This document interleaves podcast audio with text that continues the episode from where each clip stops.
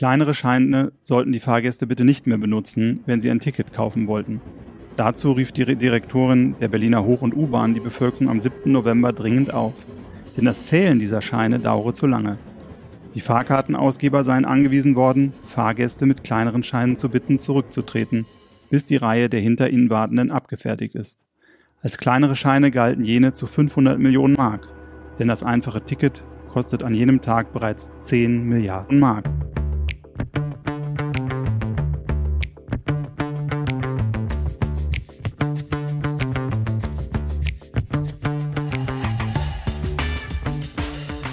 Hallo und herzlich willkommen zu einer neuen Ausgabe von The Message, der Investment Podcast.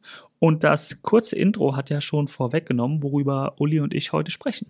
Es war diesmal eine Zeitreise. Jeder hat erkannt, es geht nicht um Euro. Also es war aus dem Jahr 1923, dem Hochpunkt der Inflation damals. Heute kamen etwas andere Zahlen, keine Hyperinflation, sondern nur 7,9 Prozent, was aber für Deutschland schon ein sehr hoher Wert ist.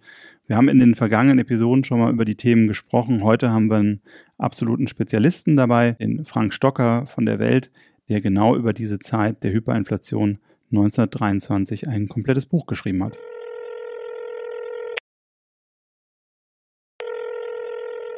Hi Frank, schön, dass du heute dabei bist. Vielen Dank für deine Zeit. Schön, dass ich dabei sein darf. Datum könnte besser nicht gewählt sein. Heute die Inflation mit 7,9 Prozent, einer der höchsten Stände, die wir hier in den letzten 40 Jahren zumindest hatten.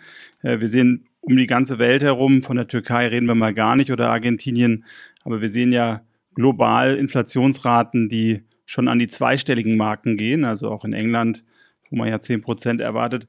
Das ist ein ganz besonderes Umfeld und deshalb sind wir froh, dich heute hier zu haben und äh, ein bisschen darüber zu sprechen. Du hast ja recherchiert über die Inflation von 1923. Vielleicht kannst du dich den Zuhörern kurz vorstellen, was dich dazu bewogen hat, dieses Buch zu schreiben und uns ein paar Einblicke geben. Also ich arbeite seit 20 Jahren als Finanzredakteur bei der Welt und äh, in meinem Privatleben hatte ich schon als Kind äh, Kontakt mit der Inflation, das, in dem nämlich meine Großmutter mir aus dieser Zeit erzählt hat, also dass sie jetzt hat erzählt, wie ihr Vater eben nach Hause gekommen ist mit einer Tüte voller Geld und die Mutter das sich sofort geschnappt hat, sofort zum Markt gerannt ist, eingekauft hat, was nur geht, weil am nächsten Tag war das ganze Geld schon nichts mehr wert. Und das fand ich immer so beeindruckend, weil man sich das irgendwie überhaupt nicht vorstellen kann, was das bedeutet. Und dann kennt man ja, kennt ja jeder diese Milliardenscheine und Billionenscheine und irgendwie wollte ich dann, es war Corona-Zeit, ich war im Lockdown, ich wollte mal ein bisschen mehr wissen zu dem Thema und habe dann so festgestellt, dass es da keine so, es gibt natürlich wissenschaftliche Bücher, die das alles wissenschaftlich analysieren, aber keine so richtig spannenden Bücher, die das mal aufschreiben, was da eigentlich so im Alltag passiert ist. Ja, und dann habe ich einfach beschlossen, ich mache es selbst. Wenn man mal so zurückblickt, wir können jetzt, äh, mein, das Buch ist unterteilt in äh, 50 Kapitel und ähm, was ja sehr spannend ist, also du beschreibst ja auch die Herangehensweise, wie das Ganze eigentlich zustande kam. Es waren sicherlich damals natürlich sehr besondere Zeiten nach dem verlorenen Ersten Weltkrieg mit den Reparationszahlungen. Ähm, aber was war so für dich die Quintessenz, wenn man mal so die zwei, drei wesentlichen Auslöser nimmt, die damals bestimmend waren für das ja wirklich Dilemma, was da oder Schicksal für viele Leute, was da passiert ist? Also das Entscheidende ist, es waren wirklich sehr, sehr, sehr besondere Zeiten. Also Deutschland hat einen Krieg verloren. Deutschland musste große Teile seines Gebietes abgeben, große Teile seiner, seiner Bodenschätze. Er hat 13 Prozent der Bevölkerung verloren, hat 90 Prozent der Handelsflotte verloren und musste dann auch noch Reparationen bezahlen in einem Umfang, der größer war als das gesamte, die ganze Wirtschaftsleistung der Nation. Und dann äh, kam noch dazu eben Anfang 1923, weil Deutschland die Reparation nicht mehr bezahlen konnte, dass Frankreich das Ruhrgebiet besetzt hat. Das Ruhrgebiet ist heute eine wichtige äh, wirtschaftliche Gegend, aber damals war es das Herz der deutschen Wirtschaft. Also ohne das Ruhrgebiet, ohne den Stahl, die Stahlproduktion, ohne die Kohle war Deutschland wirtschaftlich nicht vorstellbar. Und äh, Deutschland hatte aber keine Möglichkeit, sich dagegen groß zu wehren, äh, war ja mehr oder weniger entwaffnet, konnte sich also nicht militärisch wehren. Und deswegen hat die Regierung in Berlin die Menschen im Ruhrgebiet und im Rheinland zum Streik aufgerufen und ihnen versprochen, wir übernehmen eure Gehaltszahlungen. Also ein Staat, der ohnehin schon kein Geld hatte, und das Geld, was er nicht hatte, bisher immer gedruckt hatte, hat nun noch mehr Geld versprochen und auch das noch gedruckt. Und das war sozusagen das letzte Element, das dann wirklich die Hyperinflation ins Groteske getragen hat. Also erst 1923, nachdem das passiert ist, ist dann die Zeit gekommen, wo dann die Millionen und Milliarden und schließlich Billionenbeträge am Markt gezahlt werden musste. Also das waren so die wesentlichen Auslöser, würde ich denken. Aber die Inflation hat man doch anfangs zugelassen, oder? Erstmal war der, die Perspektive auf die Wirtschaft, die Wirtschaft läuft gut und die Inflation lassen wir vielleicht erstmal zu. Vielleicht ist es gar nicht verkehrt. Wir können dadurch eventuell äh, Staats, ähm, die Staatsschulden weginflationieren, oder? Genau, also es war ja so, dass nicht nur Deutschland nach dem Krieg eine Inflation zu verzeichnen hatte, sondern das waren alle Staaten, die zuvor Kriegs geführt, Krieg geführt hatten. Nur England und die USA haben das vehement bekämpft, indem sie die Zinsen erhöht haben und das hat zu einer Rezession geführt. Also in den beiden Ländern war Massenarbeitslosigkeit, gab es Proteste, Aufstände und in Deutschland florierte die Wirtschaft. Also man hat gemerkt, huch, das läuft ja ganz gut, also das mit der Inflation scheint gar nicht so schlecht zu sein.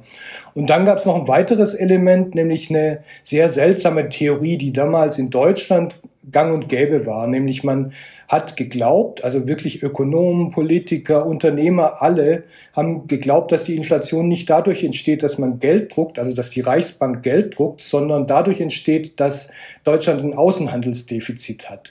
Der Gedanke war, Deutschland hat ein Außenhandelsdefizit, das drückt den Wert der Mark, das führt zu einer importierten Inflation, die Preise steigen und weil die Preise steigen, muss die Reichsbank immer höhere Banknoten drucken. Also das Gelddrucken war sozusagen die Konsequenz der Inflation und nicht die Ursache in dieser Vorstellungswelt.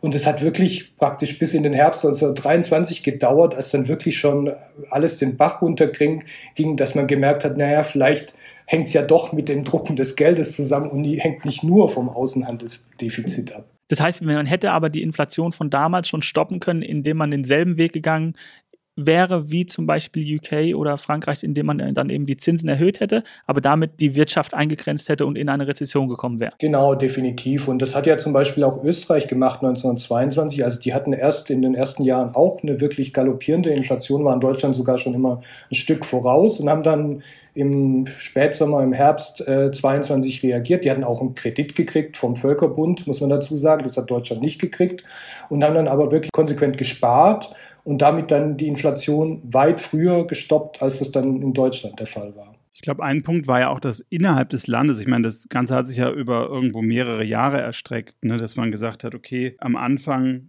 ähm, es ging ja insgesamt über neun Jahre, eigentlich die ersten acht Jahre ging es graduell und dann im neunten Jahr 23 wirklich äh, exponentiell. Und vielleicht muss man da nochmal einhaken und sagen, es ist irgendwie etwas, dass es intern ja auch gar nicht so drastisch gemerkt wurde, wenn ich es der Lektüre richtig entnehme. Also der war die Außen, die Außenkraft des der Markt damals, die schwand, aber innerhalb des Landes hat man es ja erst auch gar nicht so wahrgenommen, wenn man sich jetzt nicht irgendwie ins Ausland bewegt hat.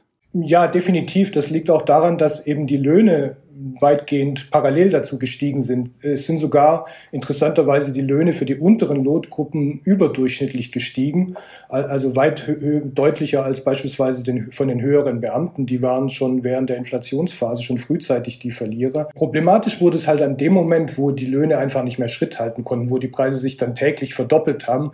Da kann man dann zwar täglich die, die Löhne verdoppeln, aber irgendwie wird es dann völlig absurd. Aber das war dann erst wirklich in der letzten Phase der Fall so ab August ungefähr 1923, also so bis Sommer 1923 konnte man damit leben. Also mehr schlecht als recht, aber es war jetzt nicht so, dass die Wirtschaft wirklich da schon abgestürzt wäre. Da wir jetzt auch schon das Ausland angesprochen haben, wäre es sicherlich auch sinnvoll, mal die Devisen anzusprechen, die ja auch in deinem Buch äh, prominent aufgegriffen wurden. Zum einen galten Devisen ja für die Deutschen als Inflationsschutz, zum anderen konnten Ausländer, die nach Deutschland kamen, diese Devisen ja in Deutschland auch nutzen, um die schwache Markt auszunutzen und in Deutschland in Saus und Braus zu leben, oder? Genau, also denen ging es wunderbar, da gibt es etliche Geschichten darüber. Andererseits äh, den Deutschen, das muss man auch dazu sagen, war der Besitz von Devisen verboten, also von Devisen und von Gold.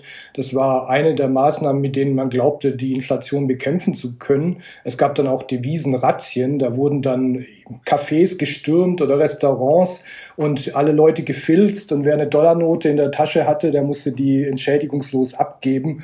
Oder Häuser wurden gestürmt, da wurden dann auch die verfassungsmäßig garantierten Grundfreiheiten außer Kraft gesetzt, also Unverlässlichkeit der, Verlässlichkeit der Wohnung und so weiter, um das machen zu können. Gebracht hat es letzten Endes natürlich nichts, äh, weil das nicht an der Ursache äh, die äh, Inflation bekämpft hat. Wie gesagt, aber für die Ausländer, die eben Devisen besitzen durften, war das eine tolle Zeit. Die konnten sich alles leisten, was sie wollten. Du hattest in dem Buch auch über den König der Ruhr, also Hugo Stinnes, ähm, geschrieben. Gerüchteweise habe ich gehört, der hatte wohl sein Bargeld meistens doch in Devisen, aber wahrscheinlich dann in einer Auslandsdependance. Also ich habe gerüchteweise gelesen, dass der eigentlich gar nicht groß Markt besessen hat. Der hat ja sehr viel auf Kredit gemacht. Ich habe gelesen, er hat in der ganzen Zeit irgendwie über die Jahre 1555 Firmen äh, aufgekauft, war also der Tycoon, äh, größer als heute ein Elon Musk oder ein Jeff Bezos. Und interessant natürlich auch alles Sachen, viel ähm, Thema Kohle, Eisen, Kupfer, also viel verarbeitende Industrie und Sachwerte wirklich äh, mit großem Kapitaleinsatz. Kannst du da noch ein paar Worte darüber verlieren, wie dieser Aufstieg kam und wie es am Ende geendet ist? Also Unternehmen durften ja Devisen besitzen, vor allem Unternehmen, die Ware importiert hatten, die mussten ja das bezahlen. Und deswegen nehme ich mal an, ich habe es jetzt nicht im Einzelnen nachgeprüft, wo Stinnes sein Geld hatte, aber er hat es wahrscheinlich in der Firma gehabt und dadurch dann natürlich indirekt über Devisen verfügt. Und er war natürlich, das sagst du richtig, äh, das klassische Beispiel des Inflationsgewinnlers, weil der hat sein Imperium auf Kredit aufgebaut und die Kredite waren natürlich dann hinterher nach dem Ende der Inflation weitgehend wertlos, also abbezahlt sozusagen. Ähm, es hat ihm nicht viel genützt, weil er ist dann fünf Monate später gestorben. Ein tragisches Ende. Er hat die Inflation zwar überlebt, aber nicht lange. Aber so wie er hatten sich natürlich etliche sanieren können in der Inflation. Das ist ja auch das Drama der Inflation. Gewinnen können in so einer Situation die Cleveren, die Schlauen, also die frühzeitig erkennen, in welche Richtung das geht. Es sind natürlich immer nur sehr wenige. Und einer hat mal gesagt, eine Inflation ist im Prinzip wie eine Steuer, nur dass jeder selber aussuchen kann, wie viel er bezahlt. Und die Schlauen sozusagen, die bezahlen gar nichts, die kriegen noch was raus. Und die Masse, die das eben nicht so frühzeitig merkt, die bezahlt diese Steuer dann und bezahlt damit quasi die Schulden, die gemacht wurden, indirekt ab. Und Verlierer waren ja im Prinzip dann diejenigen, die nicht die Möglichkeit hatten, in Aktien, Immobilien zu investieren, sondern das Geld dem Sparkonto hatten, unterm Kissen versteckt haben. Genau, und das war natürlich die Masse des Volkes. Also Aktien zu besitzen war damals nicht wie heute, dass man irgendwo bei Trade Republic auf den Knopf gedrückt hat, sondern da musste man in einen großen, äh, also zur Bank gehen und so weiter. Und das war eigentlich nur einer ganz kleinen Oberschicht vorbehalten, in Aktien investieren zu können. Also der selbst bisschen besser gestellte Beamte hatte keine Aktien und hatte das alles auf dem Sparbuch und das war natürlich alles dahin. Jetzt haben wir auch darüber gesprochen, dass sich die Inflation ja im Prinzip verselbstständigt hat. Was ist denn am Ende die Lösung gewesen? Wie, wie haben man diese Inflation gestoppt? Also man hat zweierlei gemacht. Man hat eine neue Währung eingeführt, die Rentenmark, die basierte auf, einem, auf der Rentenbank. Das war ein privatwirtschaftlich organisiertes Institut das Schuldverschreibungen äh, als Grund seiner Bilanz hatte, also Schuldverschreibungen auf den Besitz der Industrie und der Landwirtschaft und des Gewerbes und hat dann darauf Geldscheine, Banknoten ausgegeben. Das Entscheidende war aber gleichzeitig, hat äh, die Regierung äh, oder hat die Reichsbank aufgehört, Geld zu drucken, also die, die, die, Regierung auf Kredit zu finanzieren. Die Regierung hat zuvor den Ruhrkampf abgeblasen, hat damit diese Milliarden die da, oder Billionen, die da reinflossen, in diesen passiven Widerstand äh, aufgehört zu bezahlen, hat die Erwerbslosenfürsorge reformiert und hat, das ist auch ganz interessant, ein Viertel aller Beamten entlassen. Äh, das muss man sich heute mal vorstellen, was hier los wäre, wenn man ein Viertel aller Beamten entlassen würde. Aber sie hat es wirklich gemacht. Im März 1924 war die Beamtenschaft um ein Viertel dezimiert. Und dadurch war natürlich auch der Haushalt weitgehend saniert. Hinzu kam, dass dann die Reparationen nochmal neu verhandelt wurden und auch das nochmal den Haushalt entlastet hat. Also es war, das Entscheidende war wohl, dass der Haushalt nicht mehr auf Pump finanziert wurde, die neue Währung hätte auch nicht lange gehalten, wenn das nicht geschehen wäre. Aber das beides gleichzeitig in Kombination, das war das entscheidende Moment. Wenn man das Ganze jetzt sieht im Vergleich zu heute, also in deinem Buch schreibst du ähm, über Jalmar Schacht, den Notenbankpräsident, äh, der damals ja sagte, eine stabile Währung ist wichtig. Also einfach, um dieses Thema Vertrauen auch äh, reinzubekommen. Wenn ich jetzt sehe, was Jerome Paul macht, wir haben äh, die letzte Ankündigung, wo ja der Markt erst dachte, jetzt wird es ein bisschen weicher. Zumindest die Rhetorik ist ja sehr hart und äh, das führt dazu, dass die Aktien- und Rentenmärkte unter Druck kommen. Aber ist es am Ende auch aus den Erfahrungen der 70er, wo es immer so ein Hin und Her war, muss man diese harte Kante zeigen, um das Vertrauen in die Währung zu und die niedrige Inflation, Inflation zu stabilisieren? Und meine zweite Frage im Anschluss, trauen wir das der EZB auch zu? Also definitiv, diese harte Hand ist, glaube ich, notwendig, wobei ich aber gar nicht sicher bin, dass höhere Zinsen jetzt unbedingt diese Inflation äh, begrenzen werden, weil letzten Endes äh, werden die nicht viel an den Energiepreisen äh, ausrichten. Und das ist ja im Moment das Entscheidende. Aber trotzdem finde ich es wichtig, einfach als Signal, dass man das eben nicht laufen lässt, weil Inflation hat ja viel mit, mit Emotionen, mit Gefühlen zu tun. Also wenn ich das Gefühl habe, die Preise steigen immer weiter, dann verhalte ich mich anders, als wenn ich das Gefühl habe, sie könnten bald äh, nicht mehr steigen. Und dieses Gefühl zu vermitteln, ich glaube, das ist die Aufgabe der Notenbanken. Die EZB, wie du selber sagst, ist da behind the curve, wie man auf Englisch oder auf Neudeutsch so schön sagt. Einer hat mir letztens mal gesagt, sie ist so weit behind the curve, dass sie die Kurve nicht mal mehr sieht. Ja, kann sein. Ich hoffe ja trotzdem, dass sie die Kurve jetzt dann demnächst kriegt ähm, und wir dann ein bisschen höhere Zinsen sehen. Aber ich glaube, die muss wirklich noch äh, einiges machen. Sie hat natürlich das Problem, dass die höheren Zinsen dann gleichzeitig wieder Probleme verursachen in Italien und vielleicht auch noch anderen hochverschuldeten Ländern. Aber ich glaube, letzten Endes äh, ist äh, das das geringere Übel, als äh, die Inflation weiterlaufen zu lassen. Ich glaube, die Frage, die sich ja jetzt nur stellt, auch nachdem wir Jackson Hole am Freitag eben gesehen haben, ist nicht, ob eine Rezession kommt, sondern wann sie kommt und wie wir dann damit umgehen, oder? Ja, also ich glaube, ehrlich gesagt, die Rezession ist im Moment schon da. Also die Zahlen sieht man ja dann immer erst äh, am Ende des Quartals, also dann in zwei Monaten oder so. Ich fürchte, das ist schon da. Wobei es natürlich auch immer eine Frage ist, was ist eine Rezession? Also man hat so dieses Technische im Hinterkopf, zwei äh, Quartale mit sinkender Wirtschaftsleistung. Das hatten wir in den USA jetzt schon, dann wären wir technisch in der Rezession. Andererseits boomt dort der Arbeitsmarkt. Deswegen ist das irgendwie ein bisschen schwierig und auch bei uns glaube ich, dass der Arbeitsmarkt nicht so sehr in, in, Mitleidenschaft gezogen werden wird.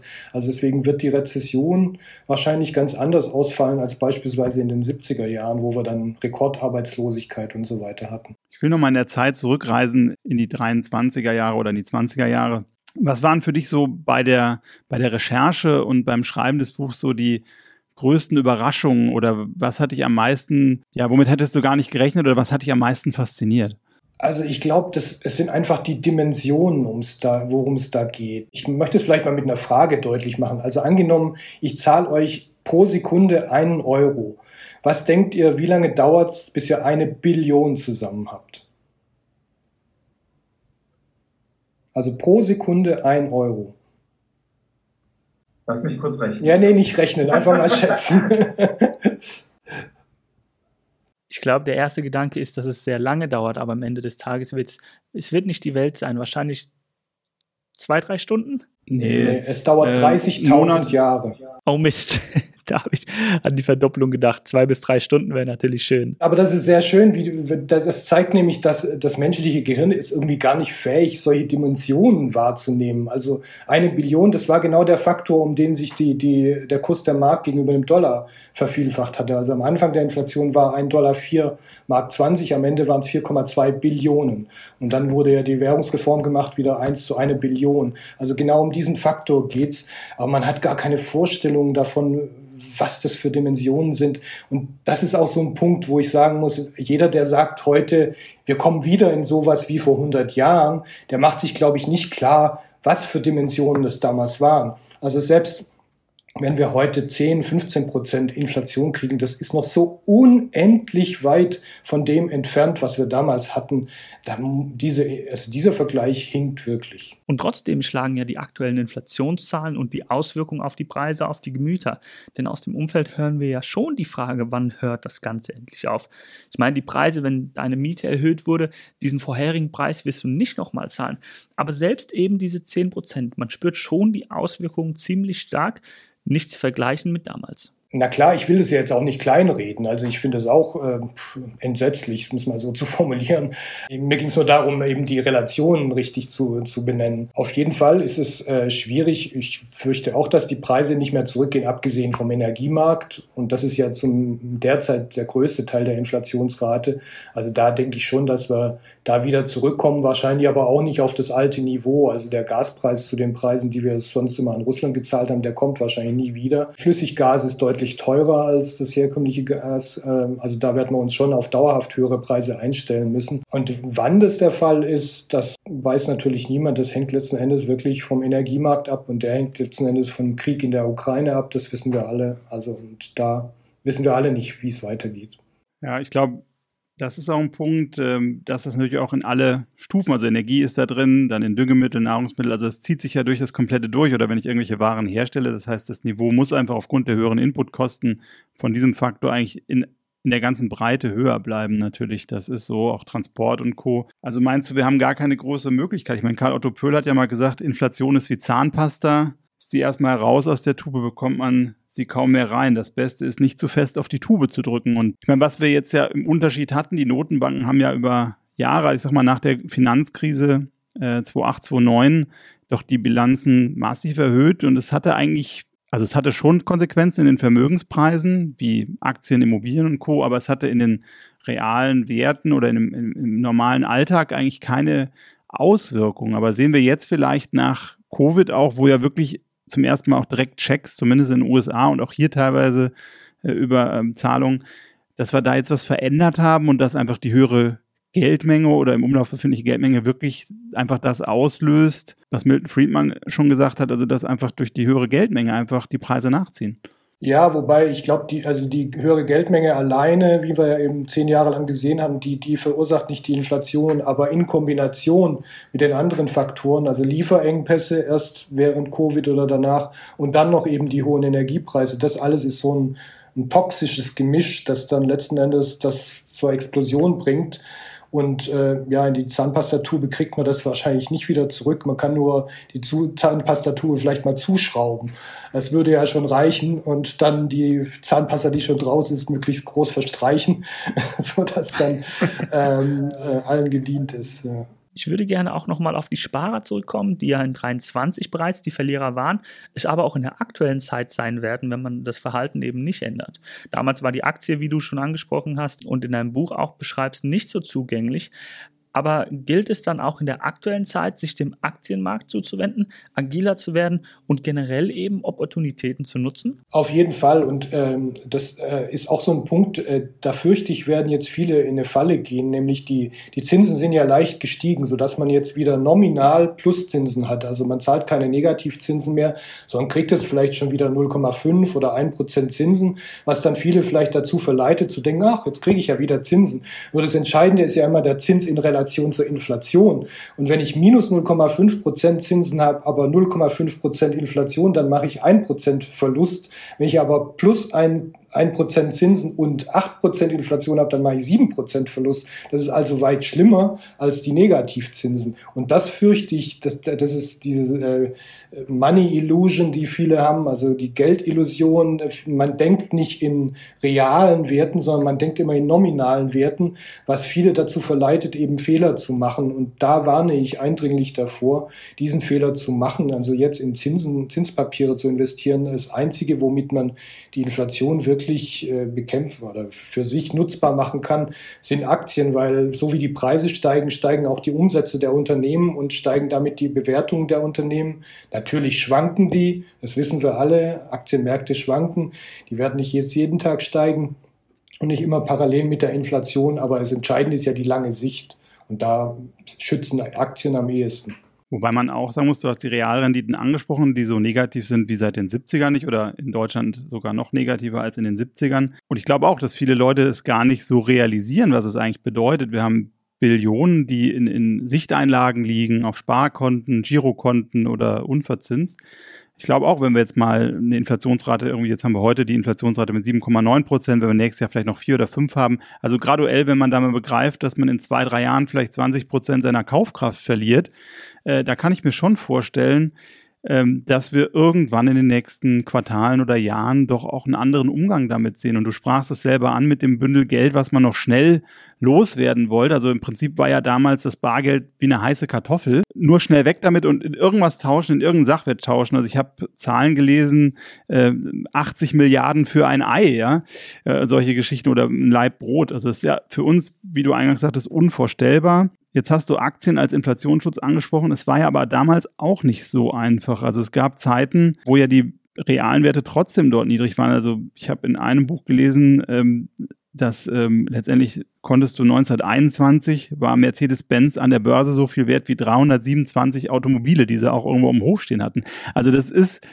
auch nicht vorstellbar. Aber ich glaube, à la longue muss man schon sagen, Sachwerte, Immobilien, Aktien, Unternehmensbeteiligungen ist das Letzte, was man macht, und Gold natürlich ist das Letzte, was man machen kann, weil diese Papierillusion dann wirklich einfach dahin schwindet. Ja, also äh, um mal auf vor 100 Jahren, es ist natürlich wahr, auch während der Hyperinflation, dann waren die Aktienmärkte in die Knie gegangen, ganz einfach, weil das völlige Chaos herrschte. Wenn sich die Preise täglich verdoppeln, kann man kaum noch irgendwelche Aktienkurse feststellen, die ja damals auch nur einmal am Tag festgestellt wurden. Ist ja nicht wie heute, dass die sekündlich oder hundertstel sekündlich festgestellt werden. Ähm, ähm, deswegen gingen die auch damals stark runter, aber haben sich dann nach der Inflation auch schnell wieder erholt. Also das hat dann eine Weile gedauert, aber wenn man das vergleicht mit dem Verlust von 99,9999 Prozent, die man auf dem Sparbuch gemacht hat, mit Verlusten von vielleicht zeitweise 40, 50 Prozent und dann später nach zwei, drei Jahren auch wieder raus aus den Verlusten, dann ist es auf jeden Fall die bessere Wahl. Und aber das Entscheidende ist auch, wir kommen jetzt nicht in eine Hyperinflation. Wir sind in einer ganz anderen äh, Welt. Wir sind bei 10, vielleicht 15 Prozent Inflation. Das ist alles keine Hyperinflation. Das ist. Da gelten auch ganz andere Gesetze als in so einer Hyperinflation wie vor 100 Jahren. Ich frage mich manchmal, ob es nicht auch ein bisschen gewünscht ist. Ich habe heute so ein schönes äh, Zitat von Friedrich Bastiat gelesen, der sagte, jeder möchte auf Kosten des Staates leben. Das kann man ja hier teilweise vielleicht auch feststellen. Was man aber vergisst, ist, dass der Staat auch auf die Kosten jedes äh, leben will, so frei übersetzt. Und wenn man sich so ein bisschen anschaut, kam Reinhardt zum Thema äh, Staatsverschuldung, da zitiere ich mal einen Satz, äh, finanzielle Repression ist bei der Tilgung von Schulden am erfolgreichsten, wenn sie von einer stetigen Dosis Inflation begleitet wird. Also sind wir nicht auch äh, als, als Staat die Länder daran interessiert, dass wir ein höheres Inflationsniveau haben, einfach um sich real zu entschulden? Es ist sicher ein willkommener Seiteneffekt, Nebeneffekt der Inflation. Also vor allem, ähm, ich hatte letztens mal ausrechnen lassen, wer eigentlich, welcher Staat in Europa am meisten davon profitiert, also hat jetzt schon profitiert hat von der bis jetzt aufgelaufenen Inflation in Bezug auf die Schuldenstände. Und das war ganz klar Italien. Also deren Inflationsniveau äh, äh, ist um 15 Prozentpunkte gesunken. Was halt aber auch daran lag, das muss man jetzt auch zugute halten, dass deren Wirtschaft relativ stark gewachsen ist in den letzten ein, zwei Jahren im Gegensatz zu Deutschland, weil die stark vom Tourismus äh, profitiert haben. Und ebenso profitiert hat halt Griechenland. Also ja, äh, es ist ein Nebeneffekt, das muss man so sehen, ja. Wie gehst du persönlich denn mit der ganzen Situation der Inflation um? Legst du selber an? Ja, also ich habe also witzigerweise, also meine Oma hat mir damals von der Inflation erzählt, aber meine Oma hat mir auch zur Geburt Aktien geschenkt. Also. Gleich vorgesorgt. Ja, Gute Oma. Deswegen bin ich eigentlich, ich bin Aktionär seit Geburt. Und äh, mir wurde dann als Kind immer erzählt, ähm, also um klarzumachen, was das eigentlich ist, diese Aktie. Ich hatte damals Krupp-Aktien, vielleicht erinnert sich noch der eine oder andere, also 60er, 70er Jahre, Stahl und so weiter, war dann durch hohe Kurs, äh, hat mir so erzählt, ja, die gehört dann da so ein Fahrrad in dieser Fabrik. Und weil die dein Fahrrad benutzen dürfen, deswegen kriegst du dann jedes Jahr so ein bisschen Teil von Gewinn, also die die Dividende und so. So wurde mir klar gemacht, was das dann ist, was ich da habe. Und so bin ich da reingewachsen. Deswegen ist es für mich jetzt äh, nicht so außergewöhnlich, Aktien zu haben. Und ich habe die natürlich auch jetzt, aber ich bin auch so einer, der die seit 10, 15 Jahren liegen hat, die äh, großen Namen, die ich jetzt nicht nennen möchte, also einfach gute deutsche Qualitätsaktien oder nicht nur deutsche, wie es ja eben gewünscht ist, eben langfristig zu investieren, einmal zu investieren und genau. es liegen zu lassen und am besten nicht mehr anfassen. Genau so. Hast also, du die denn von deiner Oma noch seit der Geburt? Naja, Krupp ist ja irgendwann mit Thyssen fusioniert worden und war ja dann auch nicht mehr so der Erfolgsgarant. Also die habe ich dann irgendwann mal verkauft. Okay. Schon auch ein bisschen diversifiziert. Wir haben am Ende jeder Episode immer vor einem Gast auch die Message an unsere Zuhörer. Und bei dir mit dem Thema Inflation oder Geldanlage, was ist deine Message an unsere Hörer? Vielleicht, wer aus der Geschichte lernen will, der muss sie kennen.